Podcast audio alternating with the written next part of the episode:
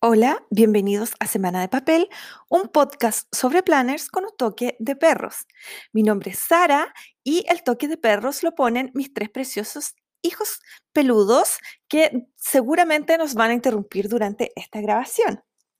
El, el tema de hoy es los chismes más grandes del 2020 en el mundo planner y de la papelería.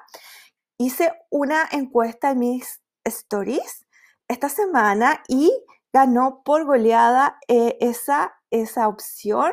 La otra opción era eh, insertos navideños para tu planes, pero parece que somos un poquito eh, chismosos.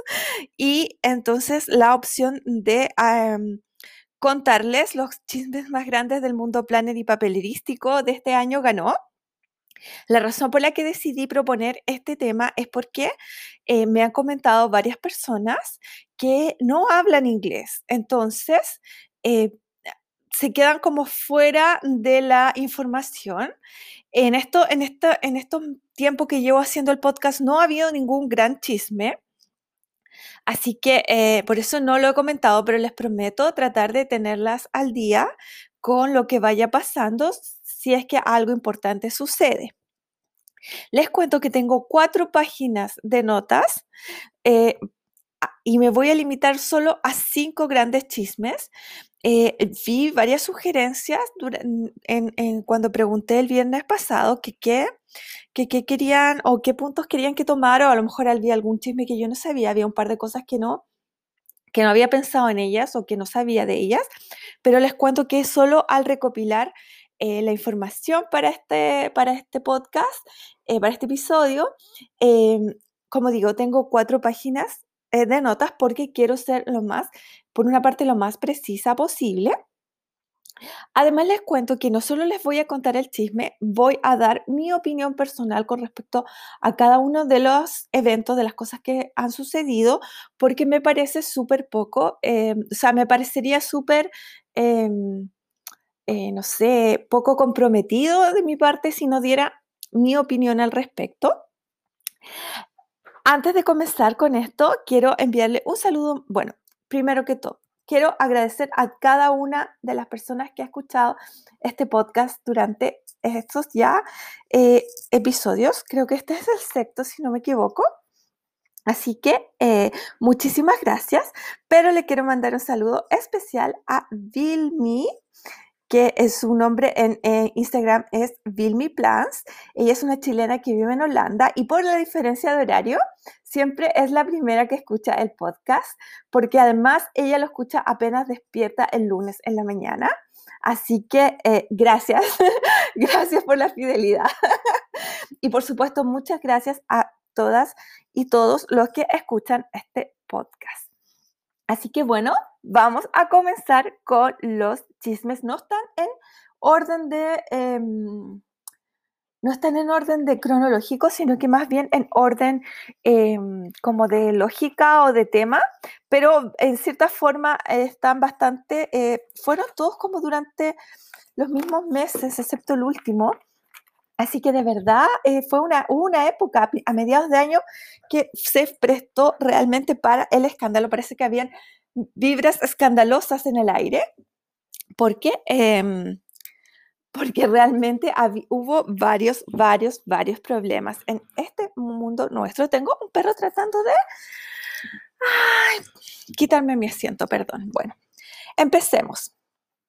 El primero de todos eh, ocurrió, eh, es un chisme de algo que le sucedió a The Happy Planner. Em, pasó que, bueno, creo, me imagino que la mayoría de ustedes, si no todas ustedes, saben eh, o han escuchado o visto en televisión, etcétera, que el 25 de mayo de este año en Estados Unidos, un afroamericano llamado George Floyd fue asesinado por un policía blanco. Esta persona, George Floyd, había em, comprado unos cigarrillos en una tienda y había pagado supuestamente eh, con un billete falso de 20 dólares. Eh, la persona dueña de la tienda, evidentemente, como sospechó que el, el, billete era falso, llamó a la policía. Hasta ahí era todo normal y lógico. Y llegaron varios policías a detener a esta persona, lo esposaron. George Floyd no estaba armado ni opuso resistencia, porque además eh, me parece que eran cuatro o cinco policías los que lo detuvieron, por lo tanto, evidentemente estaba, eh, eh, lo superaban en número. Lo esposaron y uno de los policías, que era blanco, de raza blanca, lo tiró al suelo y puso su pie sobre la garganta, sobre el cuello, sobre el cuello de George Floyd. Lo estuvo durante varios minutos, si no me equivoco, más de siete minutos, presionándolo y esto le causó la muerte.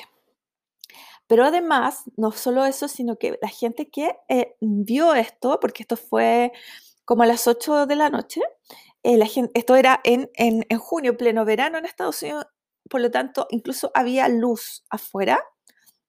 Y em, la gente que vio esto lo grabó y lo subió a redes sociales y el, que al, mostrar estas redes sociales, eh, bueno, se desataron eh, una serie de disturbios y de manifestaciones en todo Estados Unidos e incluso fuera de Estados Unidos, em, en protesta no solo por la brutalidad policíaca, sino que por el, em, en el fondo, por la, la protesta por la, la falta de justicia eh, o de em, protección que tiene la gente de color, no solo en Estados Unidos, sino que fuera de Estados Unidos, pero en Estados Unidos, eh, y disculpa que me ponga un poquito sociológica, ocurre un fenómeno bastante especial, ya que durante el año se han sabido de varios casos en que se ha, em,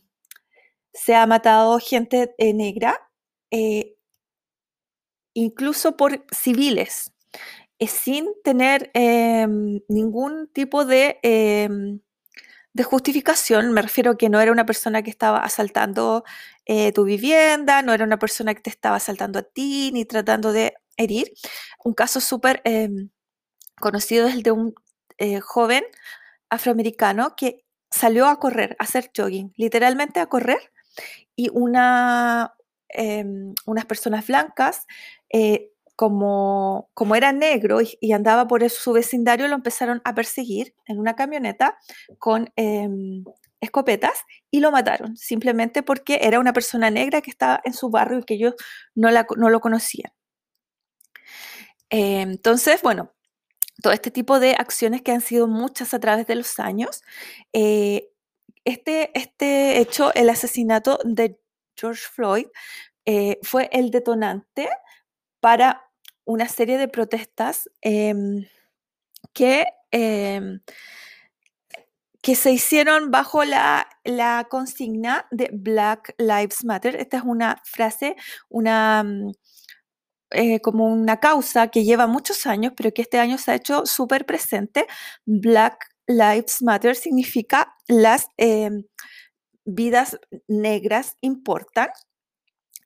Y eh, les quiero explicar porque no es, e, es, no es eh, algo que nosotros, la gente que no vivimos en Estados Unidos, em, tengamos por qué realmente saber, em, porque efectivamente estas noticias, por lo menos acá en Chile, las muestran en televisión y todo, pero son noticias que duran 30 segundos, un minuto en la televisión y pasan. O sea, no es algo que eh, para nosotros esté súper presente. La razón por la que se usa esta frase Black Lives Matter es porque em, no es porque signifique que las vidas negras importan más que otras vidas, sino que los afroamericanos en Estados Unidos y posiblemente en muchas otras partes sienten que, que hasta este momento sus vidas no importan en absoluto. E, en el fondo es como decir, las vidas negras también importan no es que importen más, quiero, o sea, quiero contextualizar y, tiene una razón de ser porque estoy explicando esto.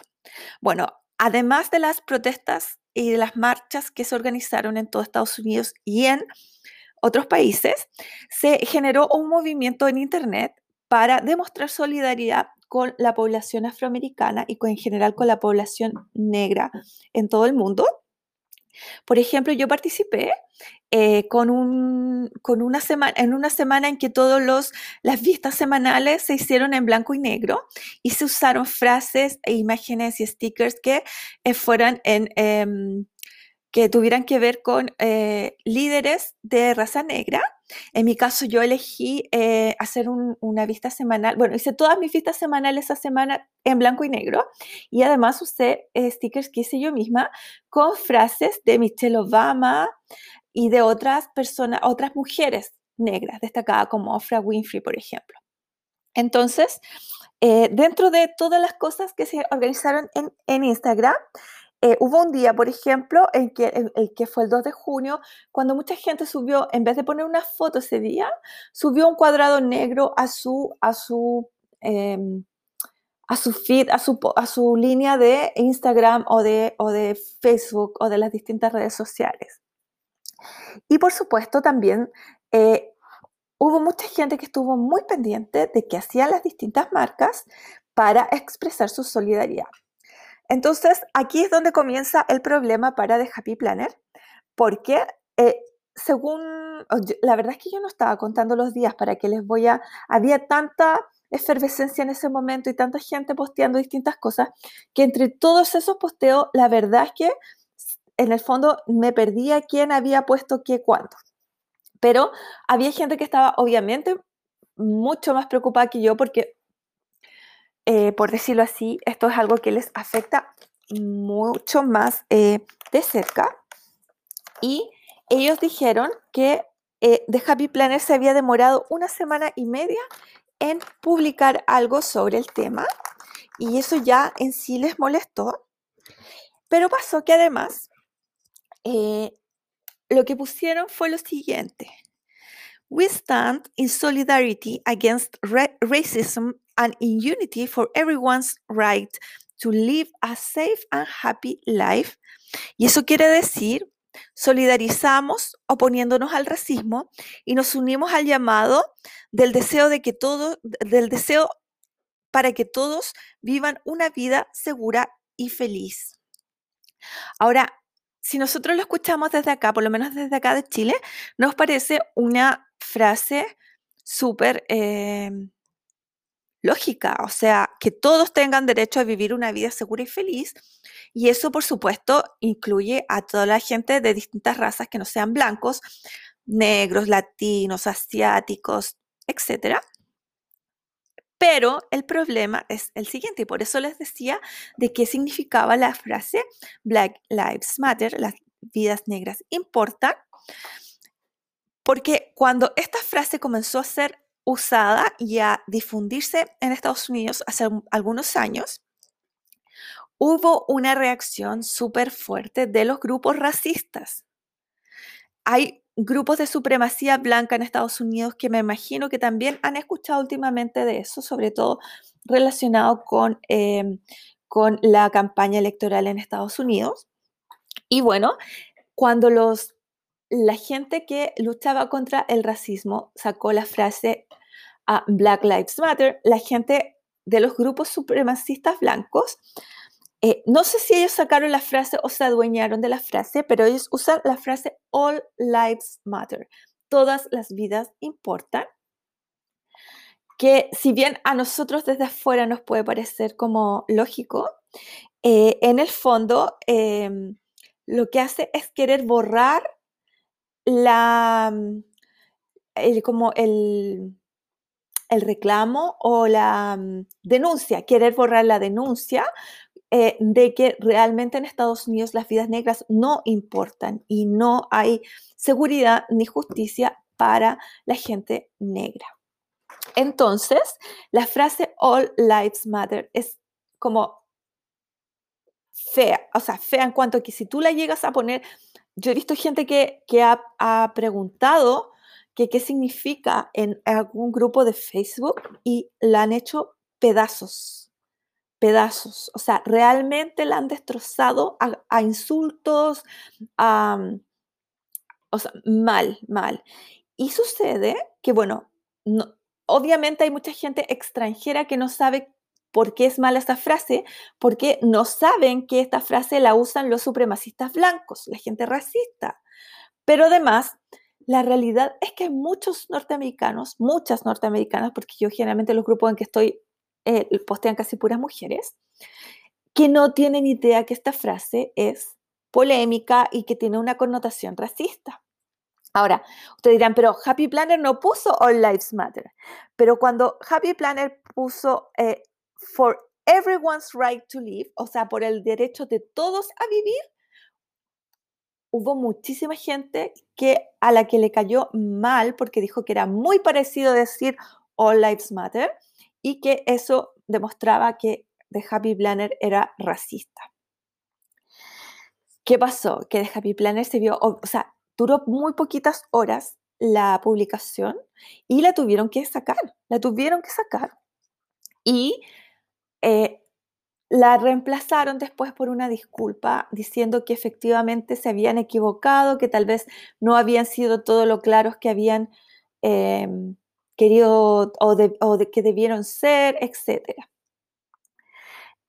Esto em, bueno, les cuento cuál es mi opinión al respecto, cómo lo veo yo desde afuera y de acuerdo además a todos los comentarios que yo eh, fui em, escuchando y leyendo de las distintas partes, em, porque esa, bueno, es como la ventaja que tenemos los que no vivimos en Estados Unidos, que podemos mirar desde afuera y en cierta forma ser un poco más objetivo con respecto a las cosas.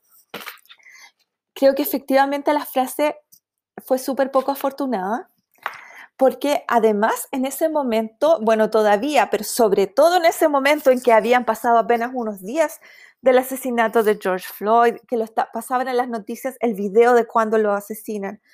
Eh, habían, habían, lo pasaban en, ese momento a cada, a cada rato en las noticias en Estados Unidos, etc. Entonces, claro, no era, no fue una frase afortunada para el momento.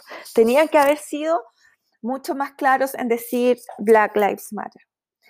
Em, pero eh, por lo que yo he visto y por lo que yo he leído, no se debió a, no fue una acción eh, maliciosa, o sea, no lo hicieron con maldad. No es que The Happy Planner haya querido difundir una frase racista, sino que, y esto se va a repetir en varios de los chismes de este año, eh, en general me da la impresión que el equipo creativo y sobre todo el equipo em, como gerencial, como la gente que mandan de Happy Planner, como en otras compañías, es solamente gente blanca. Por lo tanto, viven, además gente que, bueno, sobre todo la gente que está obviamente en los cargos gerenciales, em, es gente que vive en la burbuja, por decir así, o la realidad. No es, o sea, su realidad es una realidad de gente blanca con eh, que no tiene, que obviamente nunca es discriminada y que y que, y que, o sea, no, no, no, nunca se ha visto enfrentada al racismo y posiblemente tampoco ni siquiera ha visto directamente racismo contra otra persona porque toda la gente que la rodea es blanca. Entonces, fue súper... Em, los gringos usan la palabra tone que es como, nosotros diríamos desafinado, pero realmente quiere decir sordo a los, a los tonos, a, los, a, los, a las variaciones de tonos. Es cuando tú realmente no te das cuenta lo que pasa alrededor tuyo porque no, es como lo que sucede muchas veces cuando los hombres no entienden por qué X o Z es, es machista o, no, no se dan cuenta, yo les voy a contar una historia para que se den cuenta a qué me refiero con ser tone. Me voy a salir un poquito del tema, pero em, estábamos viendo una noticia. Eh, en mi, oficina tenemos televisor, así que yo veo matinales y noticias y programas de televisión todo el día, o sea, no los veo, los tengo de fondo. Y estaban dando la noticia que sucedió aquí en Chile de una mujer trans que fue eh, discriminada, que, no la quisieron dejar usar los probadores de mujeres en una multitienda. Entonces estábamos, viendo esta noticia y yo había un colega mío, hombre, al lado, y me dice, es que yo no entiendo para qué hay probadores de hombres y de mujeres. Y yo lo miré y no sé con qué cara lo miré porque me miró con cara de susto de vuelta. Y dije, ¿no te imaginas tú por qué hay probadores de hombres y de mujeres? No, me dijo, porque sería mucho más fácil si hubieran probadores nomás y uno ocupa el que está desocupado. Y dije, claro, entonces tú te imaginas lo que, tú sabes que en una tienda va gente de distintas edades, va gente sola y gente acompañada a probarse ropa. ¿Tú te imaginas una niñita o una joven o una mujer en general con lo estrechos que son los probadores, pasando a probarse una ropa y que un tipo que va pasando o que está en otro probador la manosee, la toque, la insulte o, la, o, hasta la trate de violar. Y me miró con cara y me dijo, nunca se me había ocurrido eso. Bueno, eso es ser tone deaf.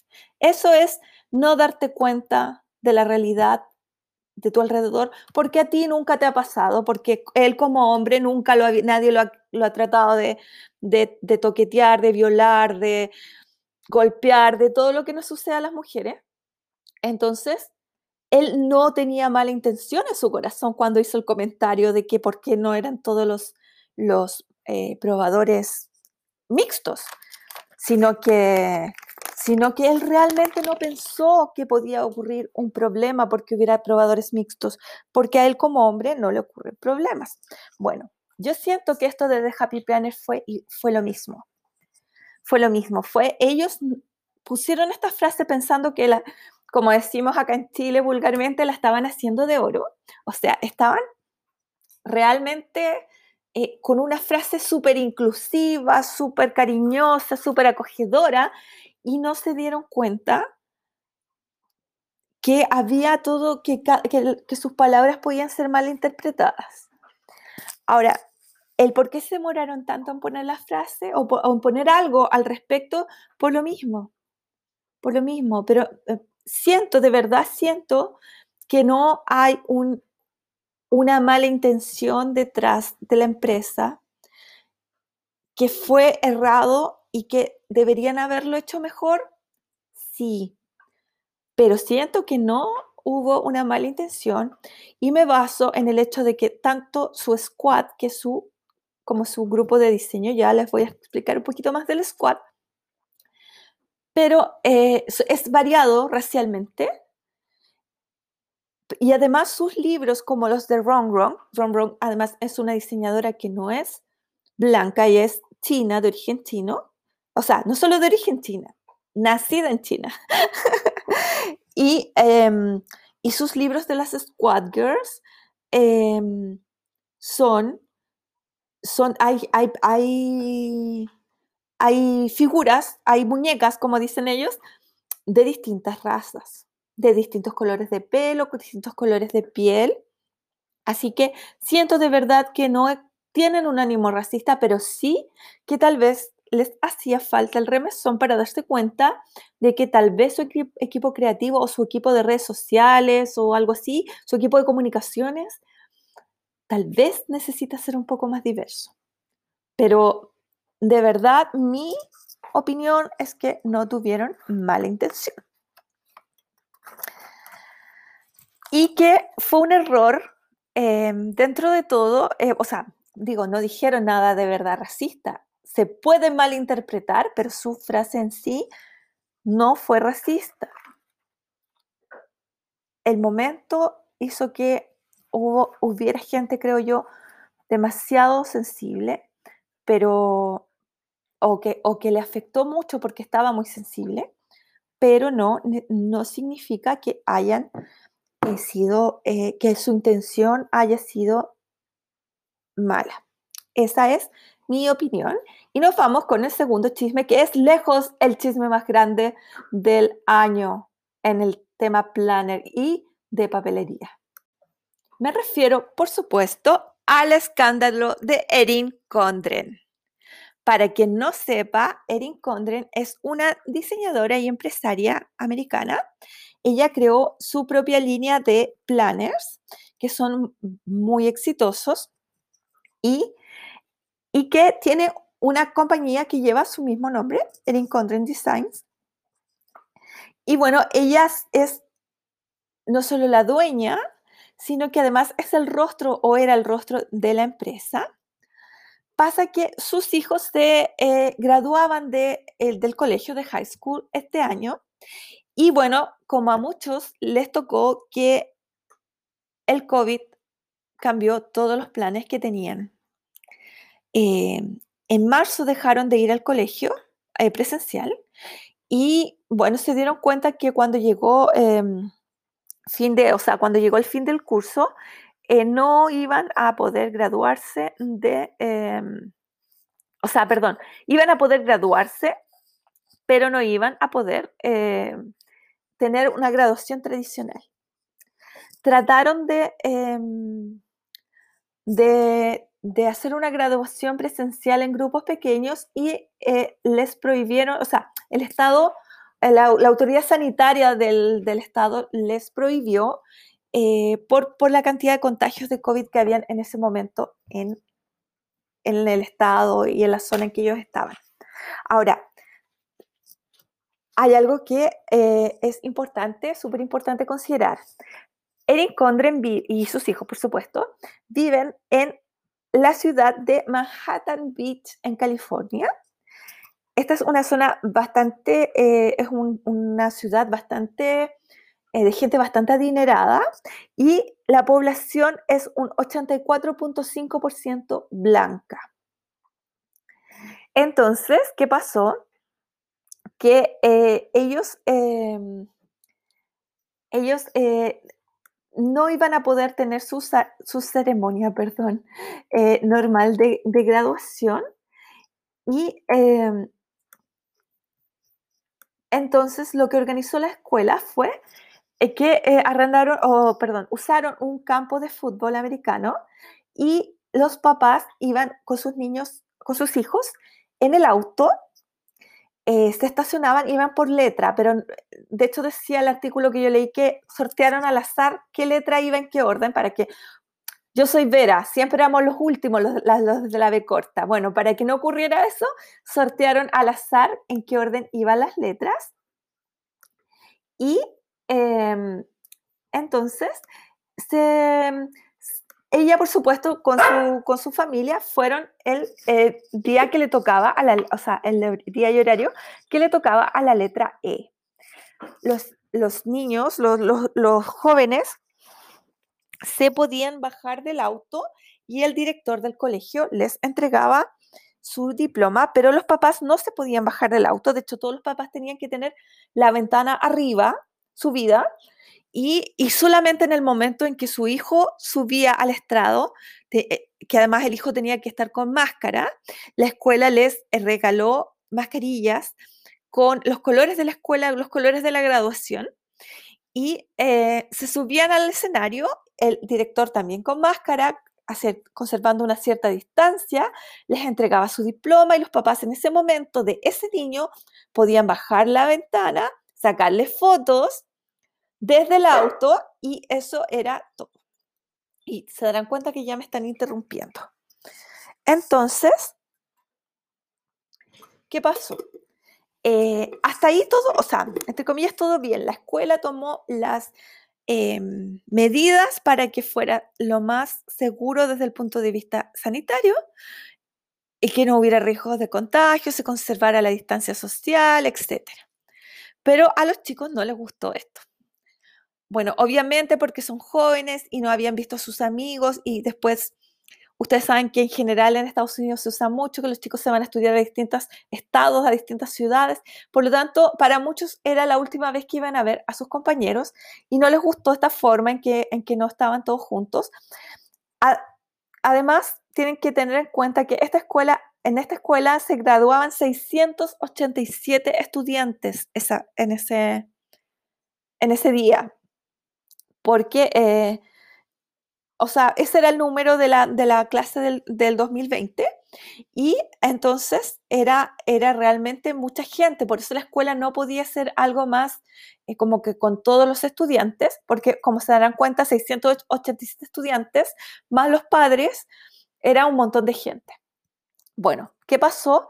El hijo de Erin Condren era el, lo que aquí en Chile diríamos, el presidente del centro de alumnos y él usó una, aplicación que, que, había para organizarse y, em, y les eh, citó a todos los compañeros a que hicieran una marcha. ¿Qué pasa? Que el estado de California, o no sé si el estado o el condado, una de las divisiones que tienen en Estados Unidos, tenía prohibido todo tipo de em, reuniones de personas, pero no prohibían las marchas. Entiéndase como marchas políticas. ¿Por qué? Bueno, porque los norteamericanos creen mucho en el derecho de protestar. Eh, entonces, em, entonces no, eh, o sea, sabían ellos que no les iban a prohibir marchar. Entonces, ¿qué hicieron? Se juntaron los 687, o casi todos, no sé si fueron todos, pero digamos que hayan ido 600 de los estudiantes y marcharon por la costanera de Manhattan Beach y no respetaron eh, distancia, no respetaron eh, mascarillas y se sacaban fotos y filmaron, qué sé yo, poniéndolo en las redes sociales, qué sé yo. O sea, cero respeto, cero eh, seriedad por el COVID, cero precaución, etc. Ustedes dirán, bueno, pero ese fue el hijo de Erin Condren, que da, da lo mismo si o sea, me refiero a que si el, chico actuó mal, ¿qué culpa tiene la mamá? Bueno, el, problema fue, uno, que ella, em, Erin Condren, era parte del comité de organización de la, de la graduación, eso es uno, y estaba enterada de todo lo que estaba haciendo su hijo y no lo detuvo, ni lo disuadió, ni lo, qué sé yo, ni lo, ni le impidió hacerlo.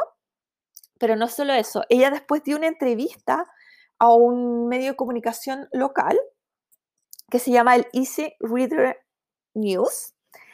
Y ella contó todo esto como si fuera la tremenda gracia, como si sus hijos fueran y los chicos de la escuela fueran lo más fantástico y lo más ocurrente y lo celebró. Incluso contó que cuando habían estado planeando la graduación, habían pensado en, darle em, a los chicos em, ¿cómo se llama?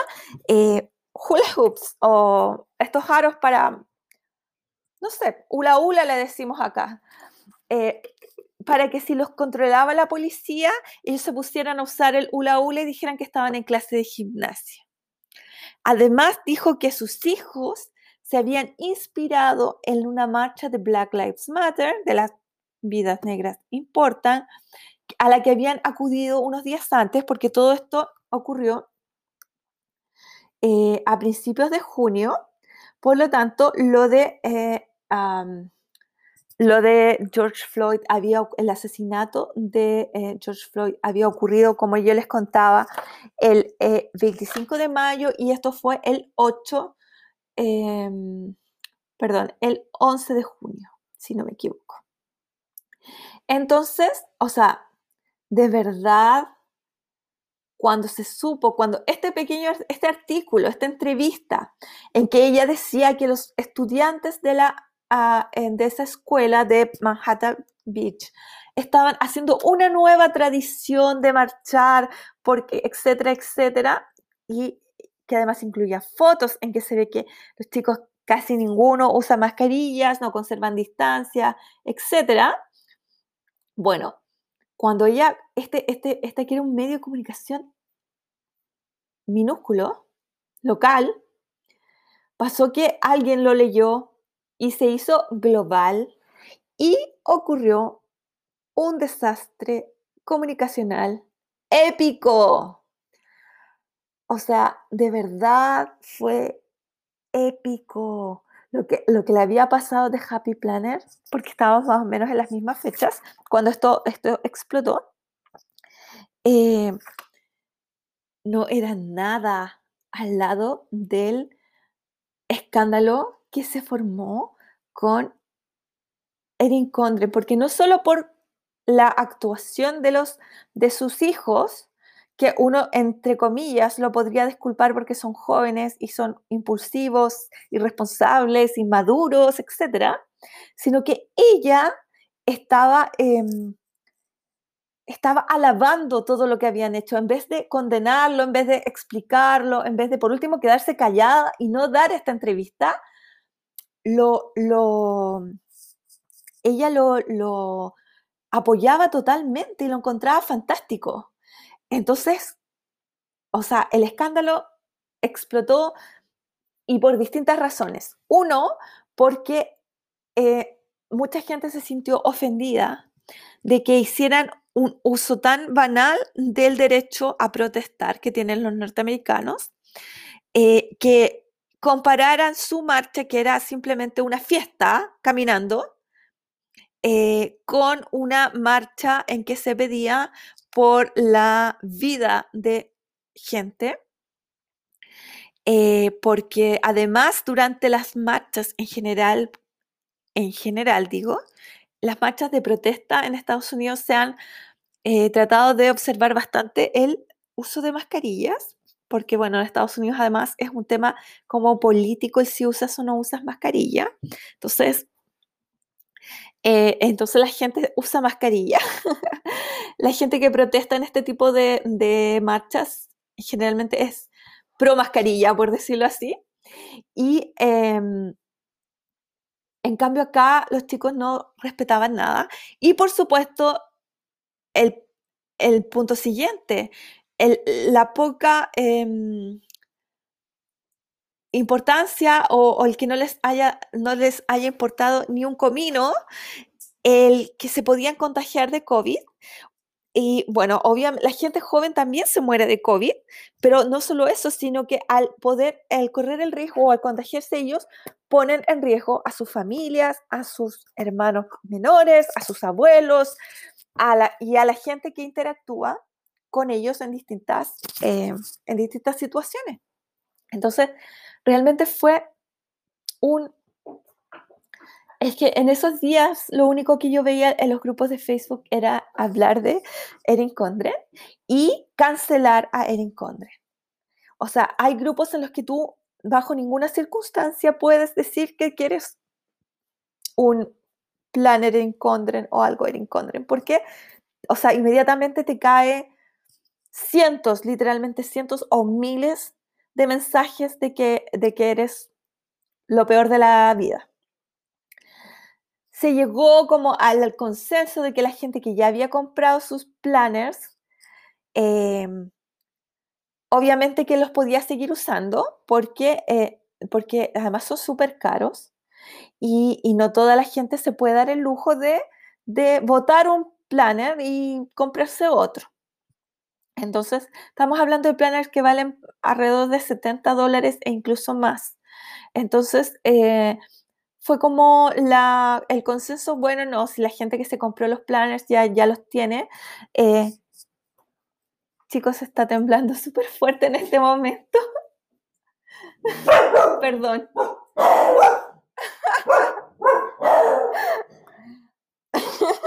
Pero seguimos Seguimos con la transmisión. Entonces, em, ah, perdón, chicos.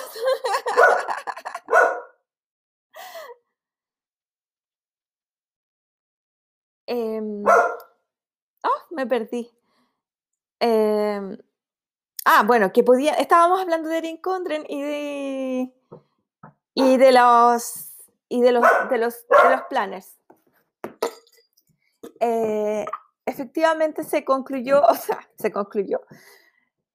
La masa de, de las redes sociales, especialmente Facebook, concluyó que, em, que podías usar tu planner si ya lo habías, em, si ya lo habías eh, comprado, pero es considerado pecado mortal eh, el, el, etiquetar a Erin Condren o el poner un hashtag de, de Erin Condren. O sea, si tú pones, la etiquetas o pones un hashtag o fondo la individualizas, se considera que estás dándole publicidad y estás, o sea, tú estás cometiendo pecado mortal. Ah, bueno, mi opinión, sí, la verdad es que es inexcusable, inexcusable lo que hizo, porque una cosa es que tus hijos se manden una embarrada em, y bueno, tú no te diste cuenta o los chicos, em, los chicos eh, lo hicieron sin contarte, qué sé yo, pero en este caso ella, em, ella sabía lo que estaban haciendo, los apoyó y más encima se jactó de lo que hicieron. De verdad eh, fue de una insensibilidad eh, gigante, porque fue insensible tanto con la gente, con la gente de Black Lives Matter, que había protestado bien, mal, más o menos. No nos vamos a poner a, aquí a hablar de, sí, de todo lo que pasó en las protestas norteamericanas, pero, pero que por último podían decir que la causa por la que estaban protestando era justa. Y además fue una falta de respeto con toda la gente que em, que, trata de, cuidarse del COVID y con la gente, los, eh, el personal de la salud que tiene que atender a la gente eh, con COVID. Hay personas que lamentablemente por distintas razones no pueden evitar contagiarse, ya sea porque viven muy hacinados, por mala suerte incluso, porque están obligados a trabajar en un ambiente muy expuesto. Entonces, em, entonces, claro, eh, eso es una cosa, pero el que tú eh, seas tan, tan, tan irresponsable y que una persona adulta lo apoye, fue realmente para mí, fue, es imperdonable. Para mí, por lo menos, imperdonable. Así que eh, en este momento, o sea, bueno, después de esto, el escándalo fue tan gigante que ella se vio obligada a, em, a dejar el, como la mm, participación en, en, su, en su compañía.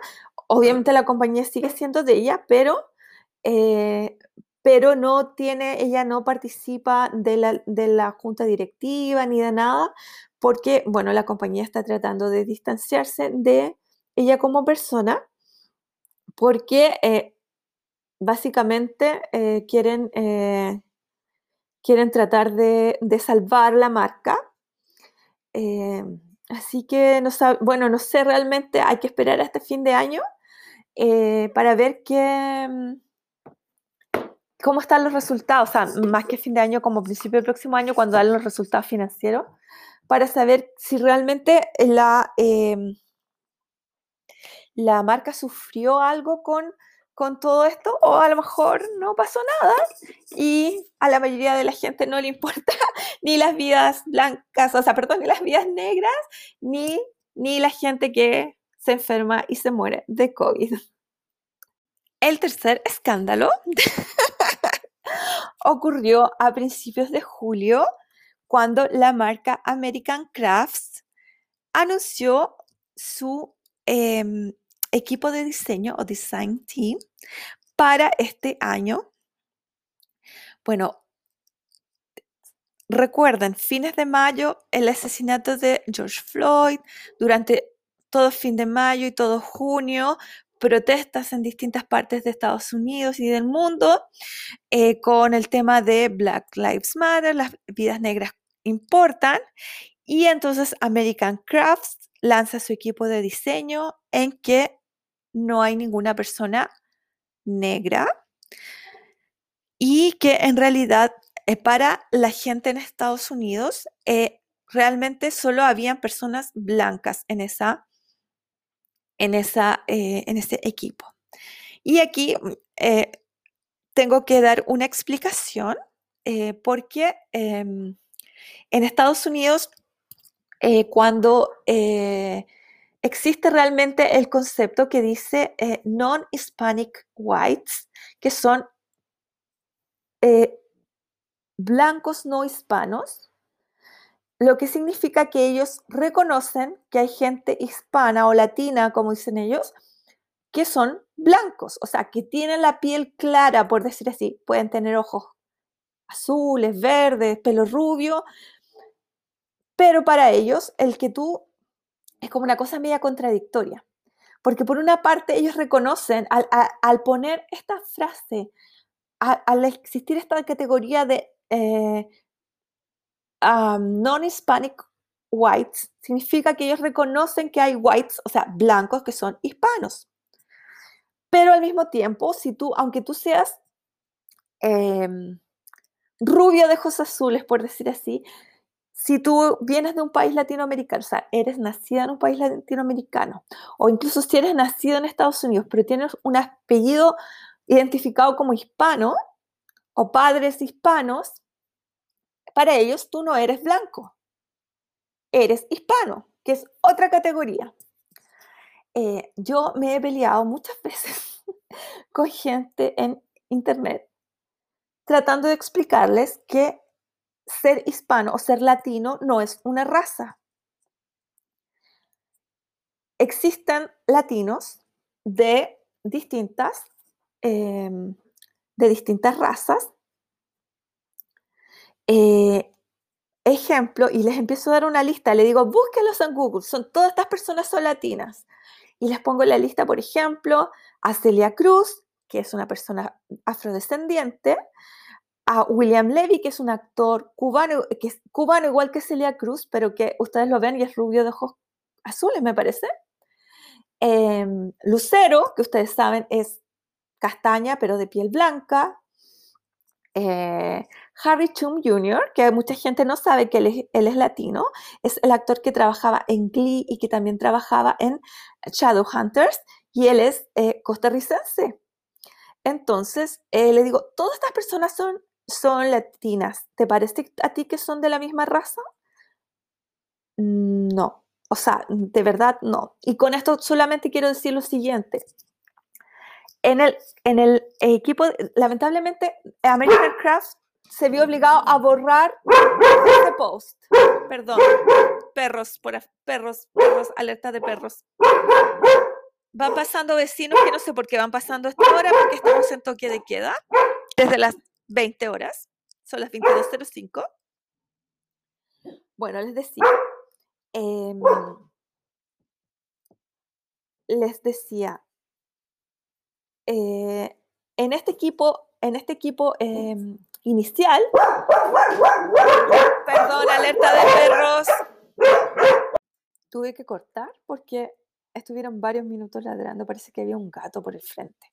Bueno, les contaba, en el equipo inicial de American Craft habían, hasta donde yo recuerdo, tres hispanas latinas, incluida una chilena, Eva Pizarro, que es muy buena, yo ya la seguía desde antes. Es una, es una eh, scrapbooker y ella vive acá en Chile y pero aparentemente, eh, y esto también me he agarrado con gente por esto, es porque es lo que ellos llaman white presenting people o gente que se presenta o que pasa por blanca. Entonces, em, yo una vez tuve una discusión súper eh, como acalorada con alguien en Facebook por decirle, no, ella no pasa por, o sea, no, no era por esta chica, era por otra por otro comentario de otra cosa, nada que ver. Pero la persona que ella decía que, ay, que, que ella, eh, porque pasa por blanca, no, ella no pasa por blanca, ella es blanca. Como hay, hay, hay latinos de distintos... Eh, de distintas razas, porque ser latino no es una raza. No es que ella esté tratando de pasar por blanca, de hacerse la blanca. Hay latinos de distintos eh, tonos de piel.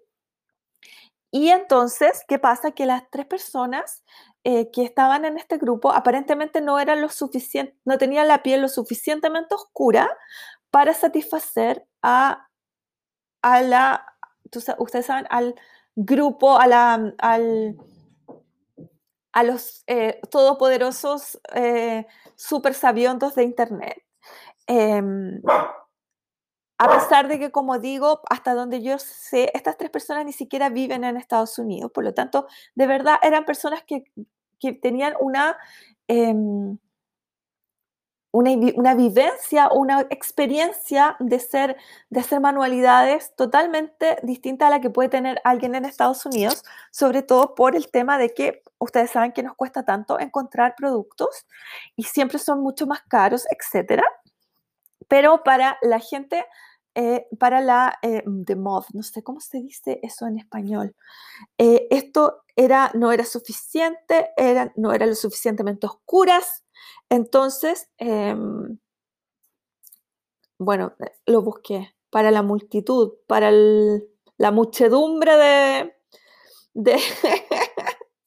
de, internet no era suficiente, no eran suficientemente oscuras. Entonces, em, bueno, taparon a comentarios a American Craft. Sí, es cierto, es total, mente cierto que no habían personas asiáticas ni habían personas negras en ese, en ese grupo. Y ese, esa crítica me parece totalmente válida y, eh, acertada, debo decirlo. Lo que no me parece válido es, eh, es invisibilizar a la gente que eh, viene de otras partes, solo porque, según ellos, eh, o sea, yo me siento realmente como estereotipada. Todos los latinos tienen que tener la piel oscura o, de, o tener determinados rasgos físicos, o si no, no son latinos, o si no, te, están tratando de eh, hacer pasar por blancos, lo cual es totalmente eh, absurdo, no es así. como digo, hay latinos de todos los colores. Entonces, eh, me pareció súper insultante que, que eh, como que ignoraran estas tres personas y su, y su realidad y sus vivencias como personas que no viven en Estados Unidos y que, y que tienen todos los problemas que ya conocemos. Eh, pero eh, sí, sí, me pareció súper válido el comentario de que no habían personas de otros lugares, de la India o de lugares o de Asia o gente de raza negra, ya sea de Estados Unidos o de otras partes esa crítica era cierta. Más aún, hubo una persona que se dio el trabajo de buscar en Internet todos los equipos de diseño de American Craft que habían eh, existido durante los años. Y bueno, logró encontrar fotos hasta del, de la temporada 2013-2014 y en ninguno había una persona de raza negra. O sea, eso sí es cierto. Me pareció o sea, yo quedé de verdad impactada, cómo no iba a haber ninguna persona de raza negra en, en, ningún, en ningún eh, equipo de diseño de, de, en 2013, 14, 15, 16, 17, 18, 19, como en ocho años. No había, siete, ocho años, no había ninguna persona negra. O sea, habían encontrado ninguna eh, persona que hiciera scrap que es básicamente lo que la gente que, elige American Crafts, em, de raza negra, ninguna.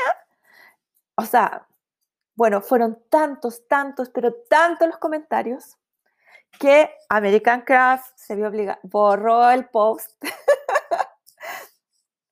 y puso otro post disculpándose, eh, diciendo que efectivamente eh, estaba mm, eh, o sea, se habían equivocado, e invitando a gente de, que, pidiendo que gente postulara o que, o que se, mm, o que, o que uno, o sea, que la gente, los, la gente que, que estaba en, en, Instagram en este caso, sugiriera a otras, a otras personas que consideraran que podían estar en el, en el grupo.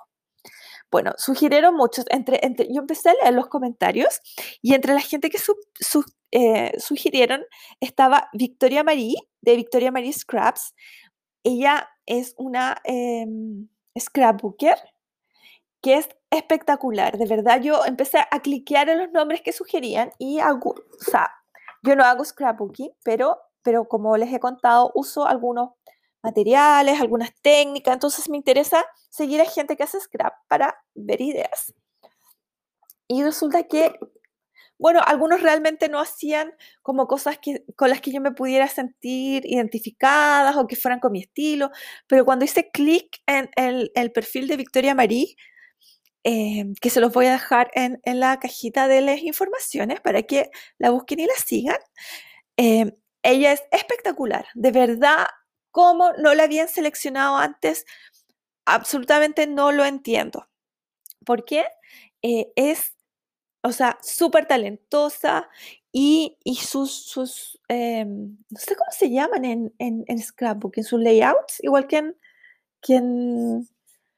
que los planners, pero son, son realmente hermosos. Así que eh, sí, em, por una parte, eh, como digo, me molestó el, la, la posición o los comentarios de alguna gente eh, que nos, eh, porque, bueno, creo que esto se lo escuchaba a mucha gente, ¿ah? a muchos latinos, que nos molesta mucho cuando nos, que cuando creen que todos hablamos igual, todos comemos lo mismo, todos nos vemos igual, que todos tenemos, todos escuchamos la misma música, etcétera, que todos, todos vivimos en países tropicales, no, saben que acá en Chile nos matamos de frío casi todo el año. Pero, pero claro, o sea, no, eso me molestó, pero al mismo tiempo sí era súper válida eh, la crítica porque no puede ser que, desde el 2013, por lo menos, que donde, donde hay constancia, eh, nunca hayan podido encontrar una, una persona que haga manualidades que sea de raza negra, o sea, no. Y de, ¿A qué se refiere esto? Yo me puse a leer comentarios de otra gente, incluso de la gente que estaba súper enojada perdón, alerta de perros. Y la conclusión a la que llegaban es que todas estas compañías están, eh, la gente que toma las decisiones son gente blanca. Blanca por blanca me refiero a, anglosajona. Y entonces eh, buscan o, o, llegan a gente que son como parecidos a ellos, que cuando ven una página de scrap eh, se sienten identificados con los que tienen fotos que son parecidos a ellos y eligen a esa gente. Em, entonces, eh, claro, o sea, de nuevo, volvemos a lo que habíamos comentado, a lo que había comentado antes, que el, como el, la gran deficiencia es que en sus em, cargos gerenciales y en sus cargos como que toman decisiones, lo que falta es gente, es más diversidad eh, racial en este caso, que es como el problema que se ha dejado ver este año. Pero, wow, o sea, siete años sin ni una persona negra, no hay como mucha justificación al respecto. Pero, ustedes creían que terminaba ahí el problema, no. Eh, American Craft eh, finalmente eligió a a gente de distintas razas para incorporar, para sumar a la gente que ya había elegido y los anunció el día 24 de julio. Eh, si ustedes se ponen a ver, hay personas de raza negra, asiática, incluso hay una chica que es eh, de Medio Oriente que usa hijab, o sea, que es musulmana. Se vio una mayor eh, variedad racial y de nacionalidades, por lo que logré revisar, pero se vino el otro problema. Alguna gente, y digo alguna gente porque obviamente no todo el mundo a lo mejor lo manifestó, puede que le haya sucedido a todas, pero la gente de color, pongo de color entre comillas, ustedes saben lo que los americanos consideran de color, eh, que fue seleccionada, hubo personas de, también de color que las empezaron a insultar a decirles en el fondo que eran unas vendidas, que las habían elegido, o sea, que, que cómo se sentían, que las tenían ahí como en el fondo como nosotros como niños símbolo, solo para como que la gente no se no se, ¿cómo se llama? No se enojara con ellos, pero que los, eh, los que, los que, o sea, como que no habían llegado al puesto por, que se sentía no llegar a ese puesto por mérito, sino que porque la compañía como quería lavar la imagen al elegirlo a ellos, lo cual me parece súper em, injusto. Injusto porque la realidad es que hay gente talentosa de distintas razas.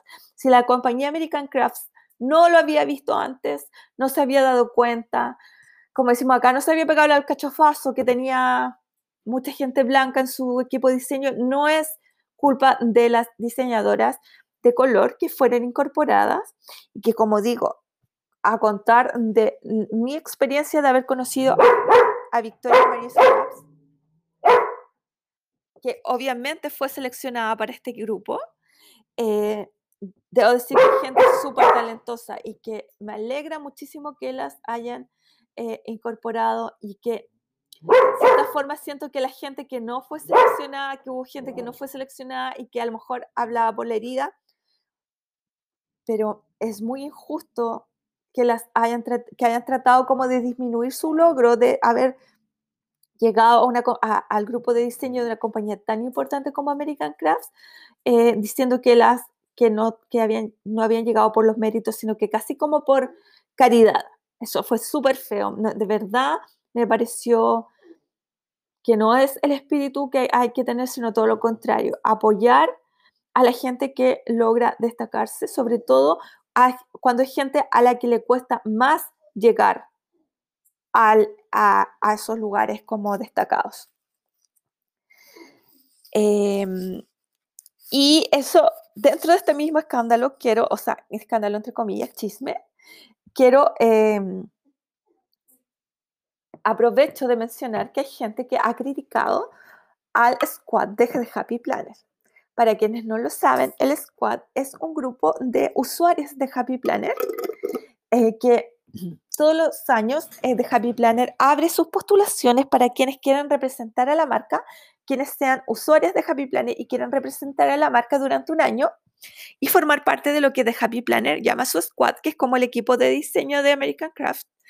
Y entonces The Happy Planner les envía productos y las chicas del squad hacen videos, hacen reviews, hacen proyectos y The Happy Planner les, eh, al mismo tiempo les eh, da exposición a sus fotografías, eh, las repostea, etcétera, y eso hace que obviamente aumenten su cantidad de...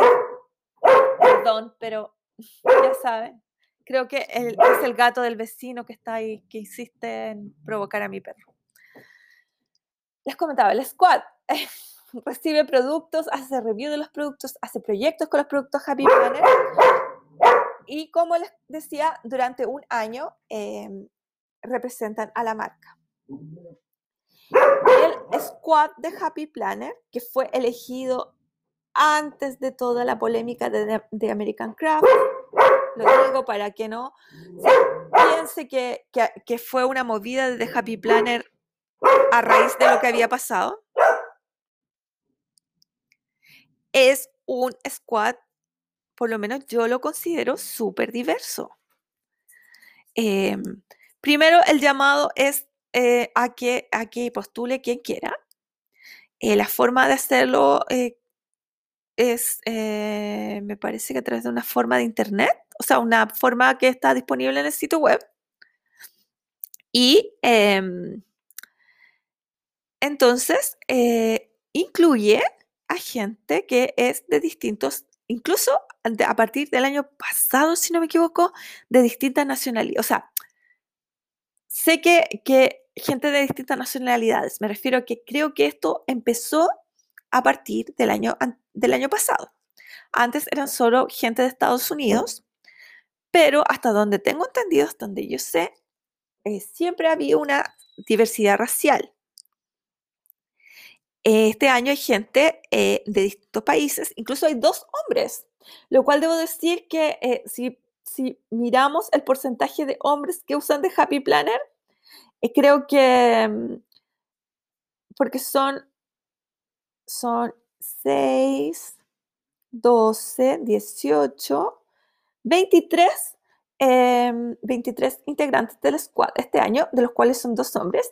Yo creo que están sobre representados, porque no creo que haya un 10% más o menos de hombres, o sea, de, que de, los usuarios de Happy Planner no creo que sean un 10% hombres. Pero bueno, para que vean que realmente, realmente es diverso, hay gente de em, distintas partes de Estados Unidos, como digo, veo acá personas de rasgos asiáticos, personas negras, eh, hay varias asiáticas y hay varias latinas, tanto de Estados Unidos como incluso nuestra propia única, grande y nuestra representante chilena, que es Polly Planner. Les voy a poner su link por si alguna de ustedes aún no la sigue, lo cual me parecería increíblemente... No, no, imperdonable que aún no la sigan, pero tenemos nuestra propia representante chilena. Así que de verdad, eh, mm, de verdad eh, creo que, o sea, tal vez cada persona quisiera verse más representada, pero, pero de, o sea, no veo que, em, que, sea un tema de, eh, no sé, si alguien quiera que establezcan cuotas de raza, no sé, de verdad no entiendo por qué.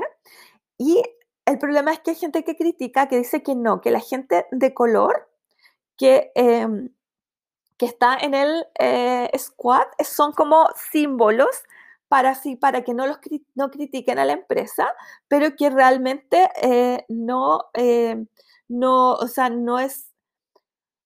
Siento que en el fondo están como insultando a estas personas que, debo decir que yo a la mayoría, no a todas, pero a la mayoría las seguía antes de que estuvieran en el squad, porque son muy buenas, o sea, son planes como muy talentosas que hacen unas, eh, de verdad, unas páginas preciosas. Entonces, eh, siento que las están, de verdad siento que las están insultando, porque dicen que, ah, no, a ti te seleccionaron por ser asiática, no por ser, eh, no por tener talento.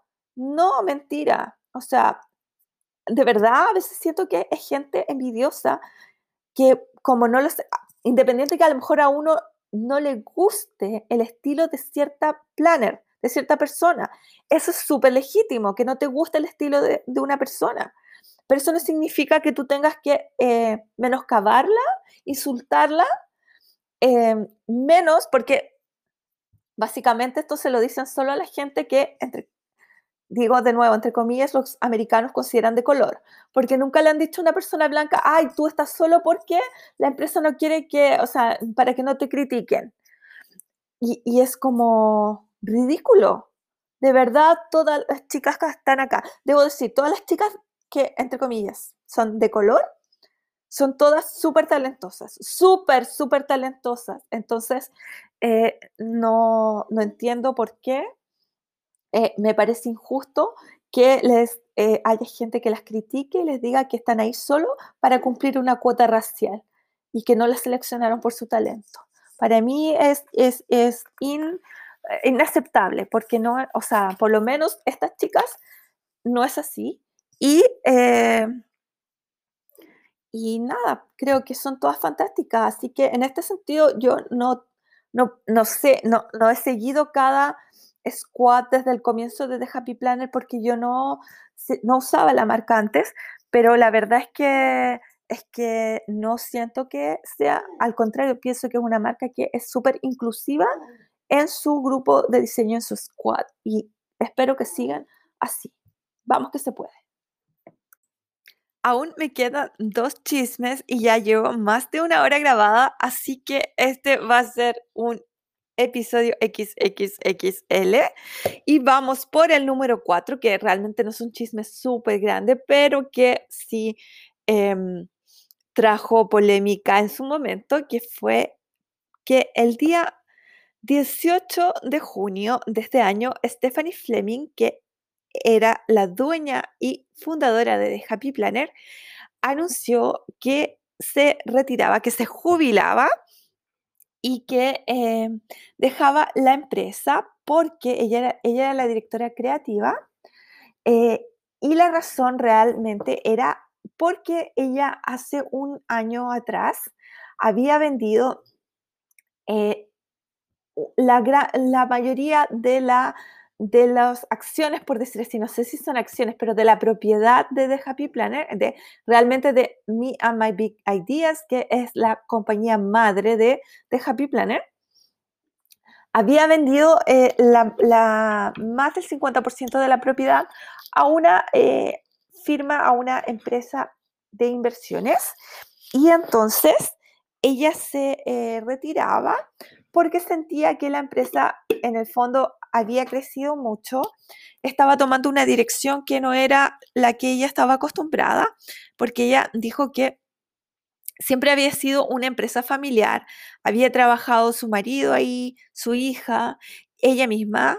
Entonces, em, que era el momento para, ya que la empresa estaba tomando una nueva dirección, porque efectivamente tenía nuevos dueños y nueva gerencia, eh, que ella sentía que ya era el momento de retirarse, porque además tiene, eh, había escrito un libro que lanzó hace un par de meses y que ella se iba a dedicar a promover su libro y hacer otro tipo de, eh, de ¿cómo se llama?, de actividades. Esto fue súper, súper em, fue como un terremoto que pasó entre la gente que sentía, em, o sea, que sentía, no, que, que, usaba o que seguía a The Happy Planet, especialmente a Stephanie, porque la empresa siempre había estado súper em, identificada con ella y ella era la que hacía los lanzamientos de los productos y la que mostraba los productos nuevos y los libros de stickers y los planes. Era una cosa como una relación muy personal como que en el fondo la empresa era ella. Y bueno, de hecho había mucha gente, yo incluida, que no sabía que la empresa había sido vendida el año anterior y que realmente ya Stephanie y su familia no tenían el control. Y bueno, además esto ocurrió un día después de que Hannah Joy, eh, no me acuerdo su apellido, déjeme buscarla para no eh, equivocarme. Bueno, Hannah era algo así como la community manager, Hannah Joy Snyder. Ella era la eh, como uno de los rostros de The Happy Planner. Incluso ella comentó que había gente que pensaba que ella era la hija de Stephanie Fleming, pero no, ella era una, una empleada, una funcionaria de The Happy Planner, pero que había sido el rostro visible de la empresa durante eh, bastante tiempo y además era muy querida por, la, por muchos de los, digo muchos porque nunca nadie es monedita de oro para caerle bien a todo el mundo, pero por la mayoría de los eh, de las usuarias, de las seguidoras de The Happy Planner. Entonces, eh, ella anunció el día anterior a que Stephanie anunciara su retiro que había sido despedida. La razón que ella dijo que le habían dado era por el COVID, eh, por reducción de personal por el COVID, pero que, bueno, ella no sabía si esto era así o que era la, razón, o era solamente una excusa que le habían dado. Pero el tema fue que se, o sea, finalmente eh, dos personas que habían sido el rostro de la empresa en las redes sociales, por lo menos en Instagram, eh, se eh, salían, salían de la empresa con un día de diferencia. Fue, esto fue realmente un terremoto. Em, había gente que como que estaba muy inconsolable porque se había acostumbrado, se había encariñado con ellas. Y entonces em, sentía que ya no era lo mismo, que ya no iba a ser lo mismo. Ha sido como eh, súper divertido porque hay gente como que después de esto, yo la leo en los grupos de Facebook sobre todo, que dice, no, desde que se fue Hannah o desde que se fue Stephanie ya no es lo mismo.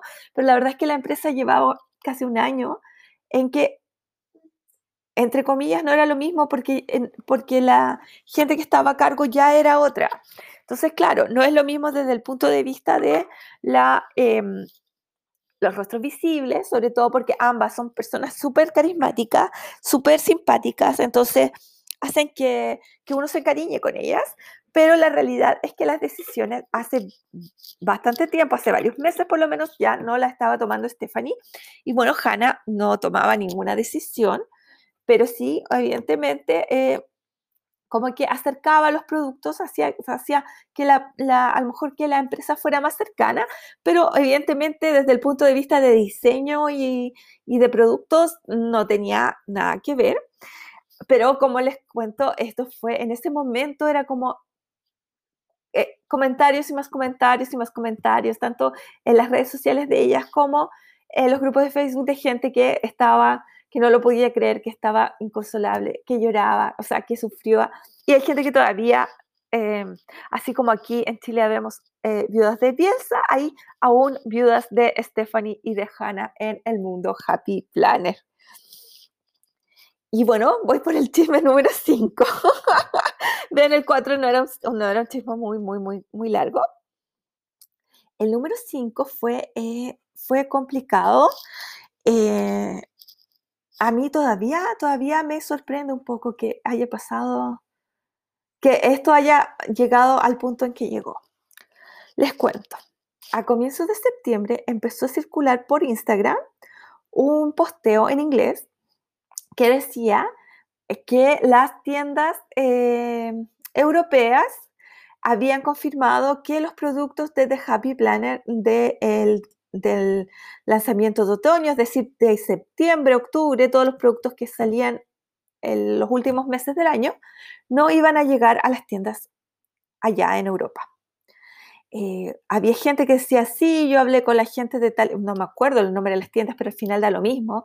Eh, yo hablé con la gente de tal tienda y me dicen que no, que de Happy Planner no les va a vender, no puede ser que nos traten así, que nos discriminen. De verdad era como, a ver, voy a dar mi opinión, me voy a echar, bueno, no creo que haya nadie, nadie de, o sea, gente viviendo en Europa sí sé que hay, pero gente europea, europea, o sea, me refiero nacida y criada, no creo que haya alguien eh, escuchándome pero la verdad es que mirado desde acá de Sudamérica era tan patético, perdonen de verdad la expresión, pero era súper patético. Debe ser porque nosotros acá en Latinoamérica estamos tan acostumbrados a que nunca llegue nada de estas cosas acá, que todo como que todo el escándalo que estaban haciendo, porque supuestamente, y digo supuestamente porque hasta ese momento no había además nada confirmado, era de tal tienda me dijeron, bueno, de tal tienda te dijeron, pero tú, o sea, ¿Es cierto o no es cierto? No había de verdad ninguna información oficial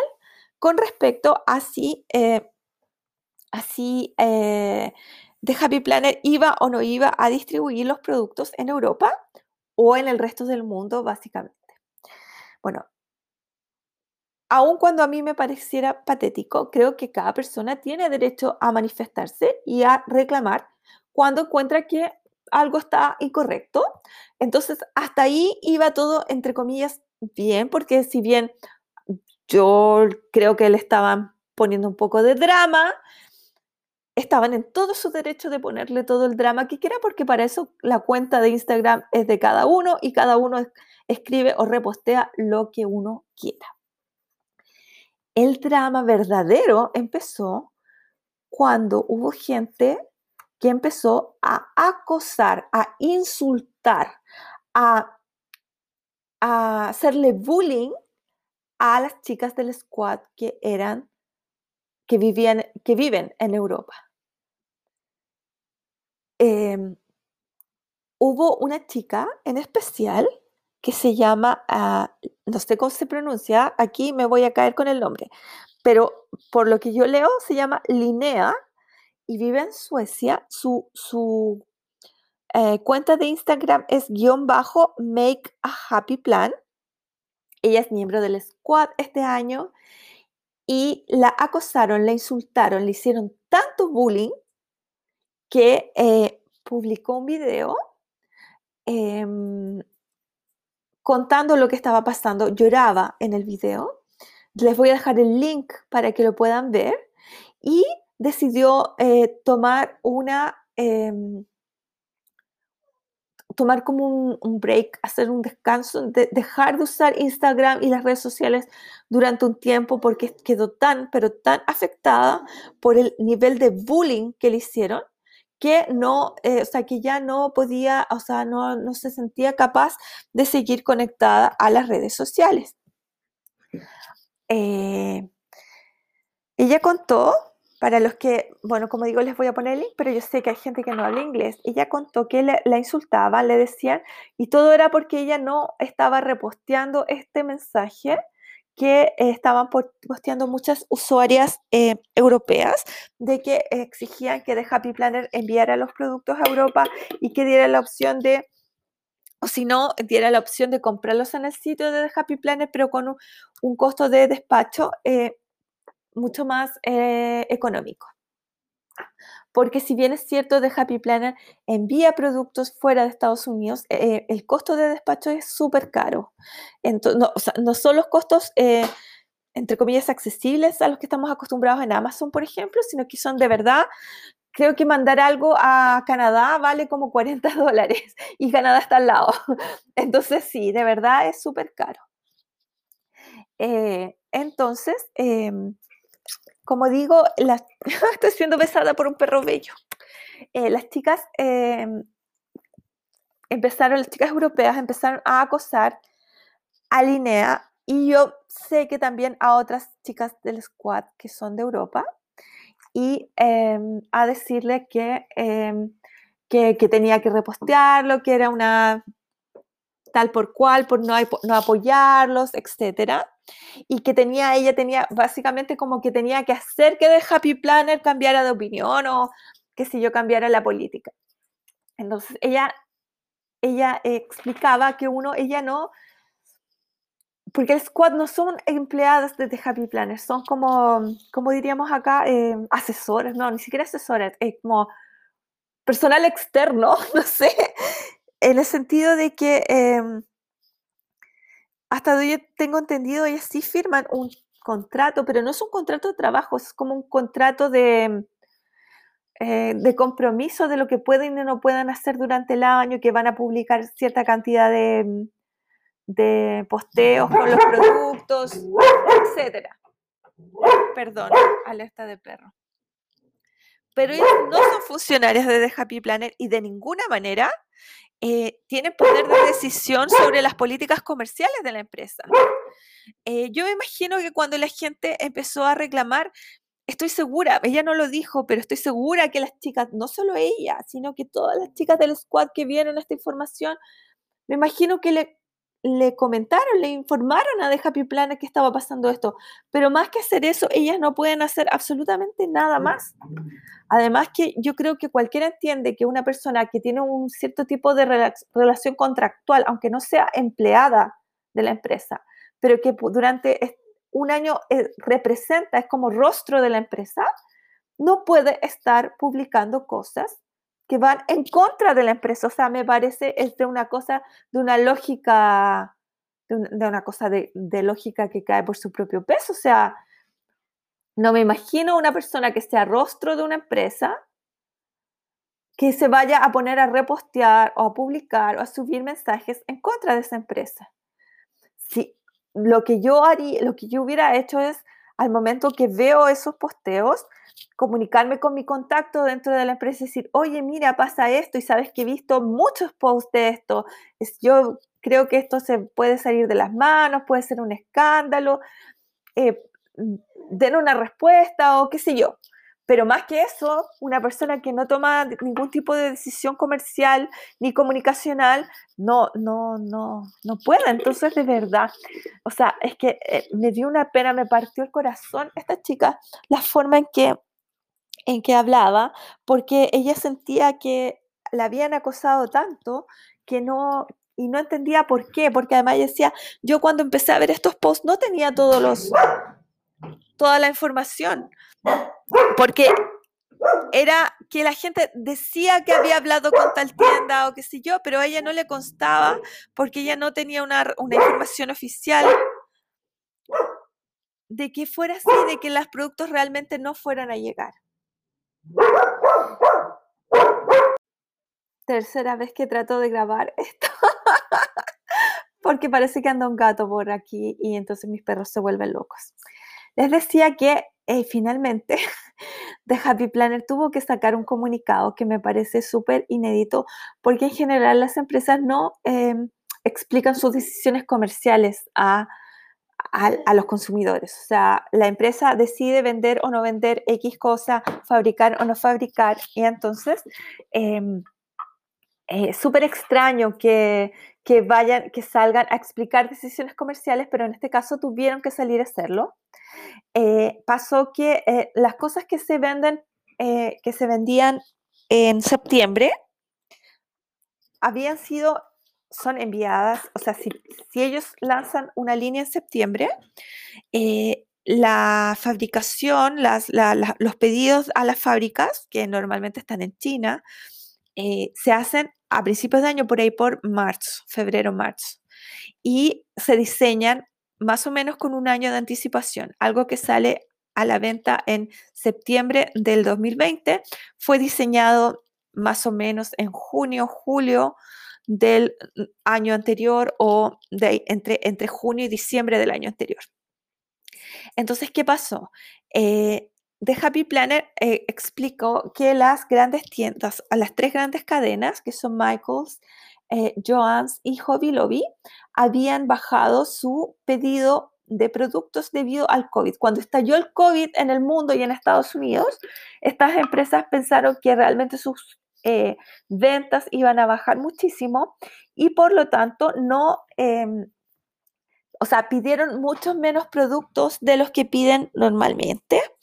Entonces, ¿qué pasó? Que The Happy Planner tuvo que cortar su producción, es decir, eh, por una parte eliminó productos y por otra bajó el número de productos.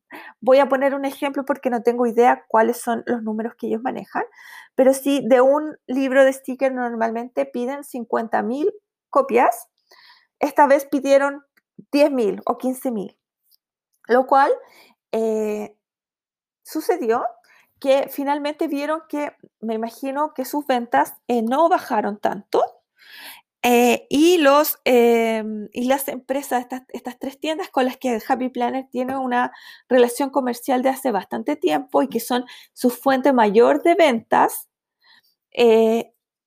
después dijeron, no, si en realidad vamos a pedir más. Y obviamente no había más producto, ya no se podía mandar a fabricar porque tienen que no solo fabricarlo, sino que la empresa que los fabrica tiene que disponer de los materiales para fabricarlos y después tienen que mandarlo eh, desde China a Estados Unidos, con todos los problemas que había para el transporte, como ustedes saben, debido precisamente al COVID.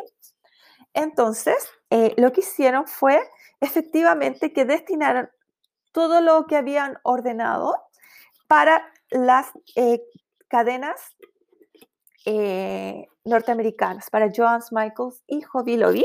Y es cierto, dejaron a las a las tiendas, o sea, a, los distribuidores internacionales de Latinoamérica y de Europa y seguramente de otros lados de Asia, de África, etcétera, sin productos. Les dijeron que no, les, que no, efectivamente no iban a vender eh, los productos porque no tenían eh, inventario y el inventario, lo poco que tenían, lo iban a distribuir en su propio sitio y en estas tres eh, tiendas que les comento.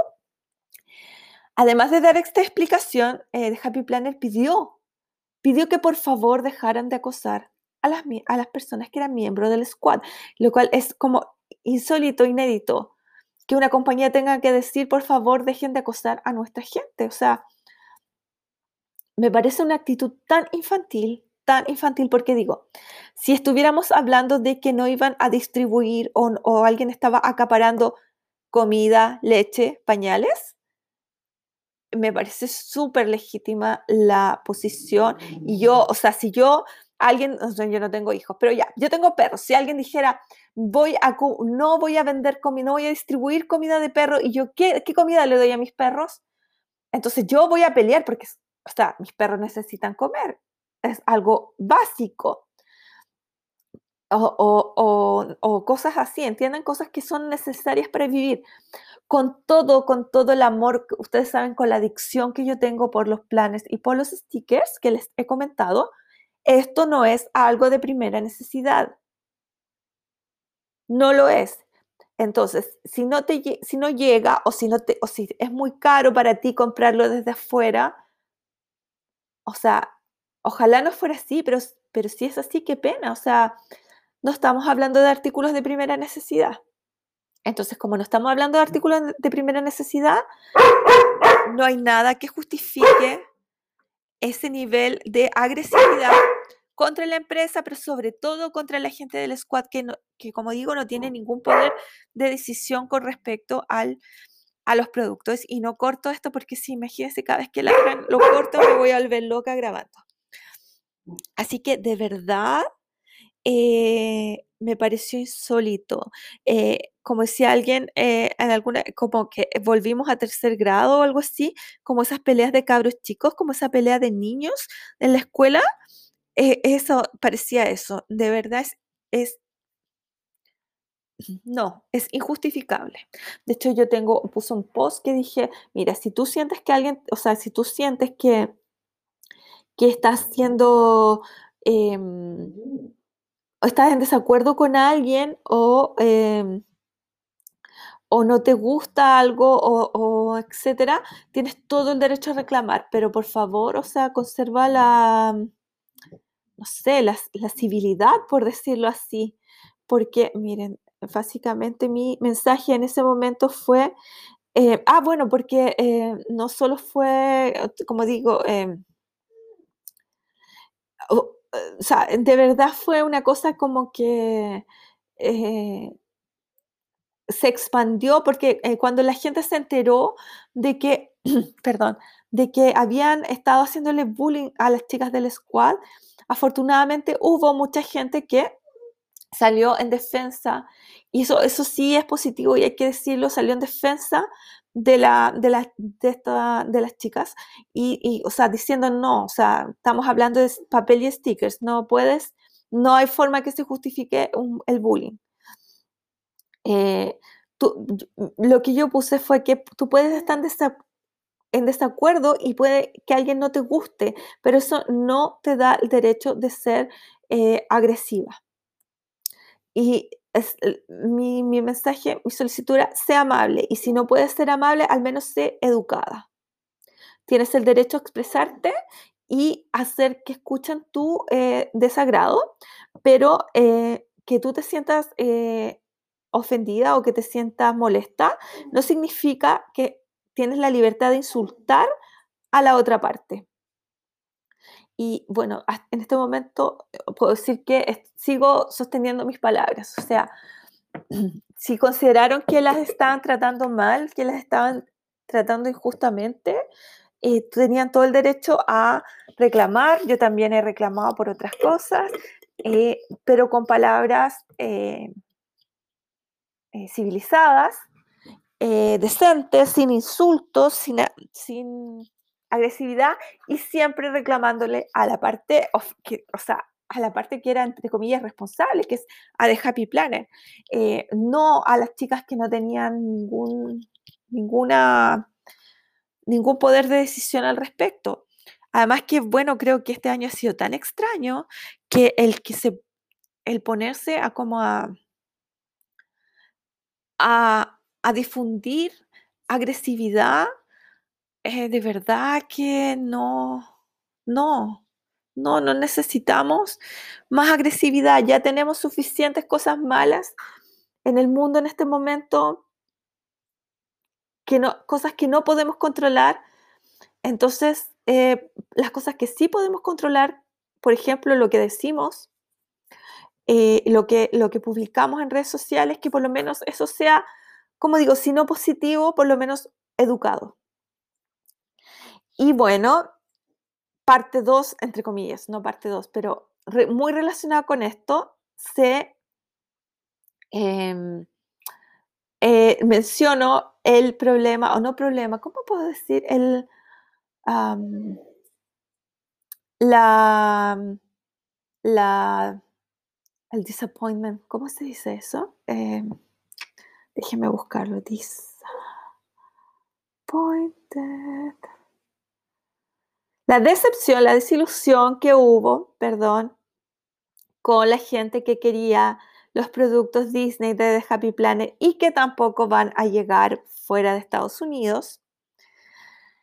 Pero en esta ocasión el, motivo es muy distinto. No es, bueno, lo otro siento que tampoco fue culpa de The Happy Planet porque en marzo era tan incierto, tan complicado, que, ellos tuvieron, además que ellos dependen, de verdad dependen grandemente de las ventas que hacen con Joans Michaels y Hobby Lobby, porque las ventas que hacen en Europa y en Latinoamérica y en el resto del mundo son ínfimas comparados con los volúmenes que venden dentro de Estados Unidos y Canadá.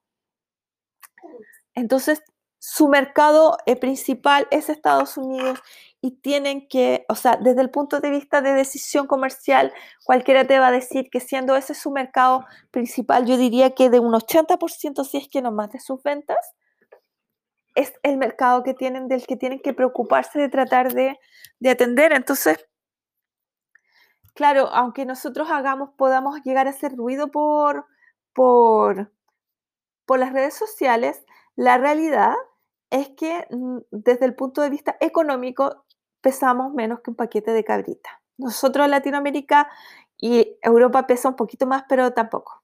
o sea, no. la verdad es que no. Así que nada, eh, creo que tomar de Happy Plan en ese sentido tomó la decisión que era, era económicamente razonable. Nada que hacer. Y con Disney, que hubo gente también que se molestó muchísimo porque no, lo ven, no los productos no van a llegar, aunque hay tiendas que, ustedes saben, las están trayendo, pero las están trayendo básicamente ellos compran como persona natural, se consiguen quien les traiga los productos a Chile, etc. Eh, pero de forma oficial, no están, o sea, no, no les han vendido, no les venden a, a tiendas, a distribuidores de fuera de Estados Unidos, porque Disney tiene unos contratos que son draconianos. O sea, de verdad, jamás se metan con Disney, chicos. O sea, si ustedes tienen tienda de sticker, cualquier cosa, no se metan con Disney. Disney es maldito.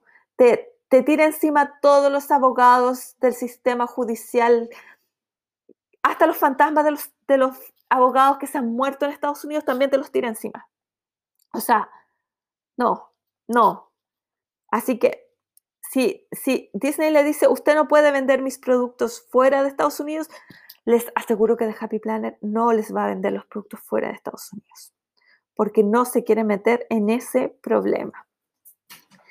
Disney vende sus licencias en distintos países y las licencias estipulan dónde pueden vender los productos, eh, qué precios pueden tener, si pueden tener descuento o no pueden tener descuento. o sea, por eso, de hecho, eh, los productos que están vendiendo en Joann's y en Walmart no aceptan rebaja, no aceptan em, eh, cupones, etcétera, porque, porque Disney dice, no, no, mis productos no se venden con, con descuento. Y ellos tienen que em, que obedecer. Si no obedecen, se pueden meter, en, eh, cobrarles una multa altísima y como digo, Disney la, la, cobra, o sea, eh, independiente de que pueda, uno pueda pensar, bueno, no en el caso de Joann's o de, estas, o de Walmart o de estos, pero cuando dicen, pero ¿por qué Disney se tira contra una empresa que vende stickers, que vende, no sé, 100 stickers al mes? Y que a, Disney le sale más caro pagarle a los abogados que, em, que, o sea, que lo que pierde por los por derechos de uso de imagen de los productos que vende esta tienda pirata, entre comillas. Bueno, lo que pasa es que para Disney no es solo un tema de cuánta plata está em, perdiendo al vender, eh, al que tú vendas un producto pirata de ellos, sino que es como el principio de que nadie puede piratear cosas Disney, que, todo, que todos sus em, socios, la gente que trabaja con ellos, tienen que obedecer las reglas que ellos les ponen. Entonces, eh, como digo, The Happy Planner em, tiene que hacerle caso a Disney, no, no queda otra opción. A todo esto ha habido la otra polémica de que los productos que van a estar a la venta en Walmart han aparecido a la venta antes, mucho antes, aparecieron unos en Puerto Rico, de hecho, y hay gente que dice, pero ¿cómo? ¿Pero cómo eh, eh, Walmart pone las cosas antes y Disney están, están eh, como digo, draconiano con sus, con sus medidas? Bueno, porque Walmart es un gigante solo superado por Amazon. Entonces es el único con el que realmente tal vez Disney no se quiera meter. lo que sí han habido muchas, muchas quejas de la calidad de los productos y de, em, como digo, de la distribución. Hay, productos que han salido con algunas fallas, lo cual siempre es posible. De hecho, a mí en, los libros que tengo me han salido un par con alguna página fallada. Eh, y que cuando la gente ha reclamado a The Happy Planner, la respuesta que recibe es que ellos no le pueden reemplazar el producto ni la página, que es algo que normalmente ellos sí hacen, porque ese producto está exclusivo para venta o en Joann's o en Walmart, dependiendo de la colección, si es la de Mickey Mini o la de las princesas. Y esos productos están eh, exclusivos para esas tiendas. Entonces, la gente se queja de que para qué The Happy Planner se puso a trabajar, sobre todo con Walmart, que tiene, aparentemente es un desastre eh, con lo que es fechas, cumplir fechas y poner los productos en los estantes, etc. Y con Joann's, que siempre tiene problemas con el despacho de los productos que uno compra por internet. Son las dos quejas que he escuchado. Bueno, el tema es que eh, una licencia de Disney es tan, pero tan cara que The Happy Planet, que a nosotros nos parece como la cosa máxima del mundo mundial, realmente es una compañía bastante pequeña en comparación con, con Disney. Entonces, no tiene, a ver, yo no tengo ninguna información oficial de esto, pero es la conclusión que he sacado yo y varias gente más. The Happy Planner no tiene plata para comprar una licencia Disney solos. Necesitaba de socios, que, que en este caso son Walmart y Joann's, para que le ayudaran a pagar la licencia. Y obviamente estos socios pidieron tener productos en exclusiva, por eso hay productos que están a la venta solo en Joann's, no en el sitio de The Happy Planners y solo en Walmart, no en el sitio de The Happy Planner, porque, eh, porque ellos no, solos no hubieran podido comprar esta licencia. Así que, bueno, eh, sí simpatizo totalmente con, eh, con, la, con el reclamo, con la pena de quienes querían productos Disney y no lo pueden em, comprar desde, bueno, sí, desde Chile siempre se puede comprar vía casilla, o sea, seamos honestas, pero sale caro, o sea, porque ya los productos son más caros que los normales y además eh, con el envío por casilla, más caro, las tiendas que lo han traído acá también les em, es un poco más caro. Así que eso. Pero, pero, eh, em, pero nada, o sea, nadie en su sano juicio eh, se, se o sea, haría algo que fuera en contra de, una, de un contrato con, con Disney, así que no, no, yo entiendo totalmente de Happy Planner, yo no me metería con un perro tan grande, así que no. Hay que, hay que resignarse y tratar de eh, comprarlos por, como digo, por casillas. O sea, si ustedes son, si hay alguien escuchando que sea de verdad súper fanático fanática o fanático de Disney y quiere tener estos productos, sus opciones son comprar por casilla o contactar alguna de las tiendas que yo ya he recomendado o la tienda que en su país, si hay alguien en otro país escuchando esto, que a la que le compren siempre y ver si esa tienda se los puede traer de alguna manera. Así que esos son cinco chismes, apenas cinco chismes y este, em, este podcast ha durado más o menos una hora y media. Muchísimas gracias por haber escuchado. Espero no haberlas aburrido. Espero que por lo menos alguno de estos chismes no lo supieran, así que hayan aprendido algo nuevo. Les prometo mantenerlas informadas si alguna cosa así de jugosa pasa durante el año.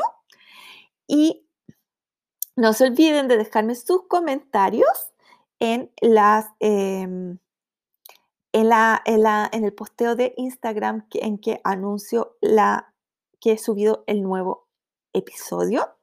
Mi consejo perruno o mi petición perruna de esta semana es nuevamente que se junten con sus amigos, sus vecinos, su familia, hagan una pequeña colecta y le compren antipulgas y antigarrapatas a los perritos callejeros que vivan cerca suyo porque se viene el verano en este lado del mundo y esos bichos feos son un peligro para nuestros peluditos callejeros. Recuerden que este podcast se sube todos los lunes y que posiblemente en el próximo episodio vaya a tratar el tema que no quisieron, que no votaron esta semana, que es el de los insertos navideños para sus planes. Que tengan una semana maravillosa, hermosa, positiva eh, y llena de buenas noticias. Y como siempre les digo, no compres, adopta.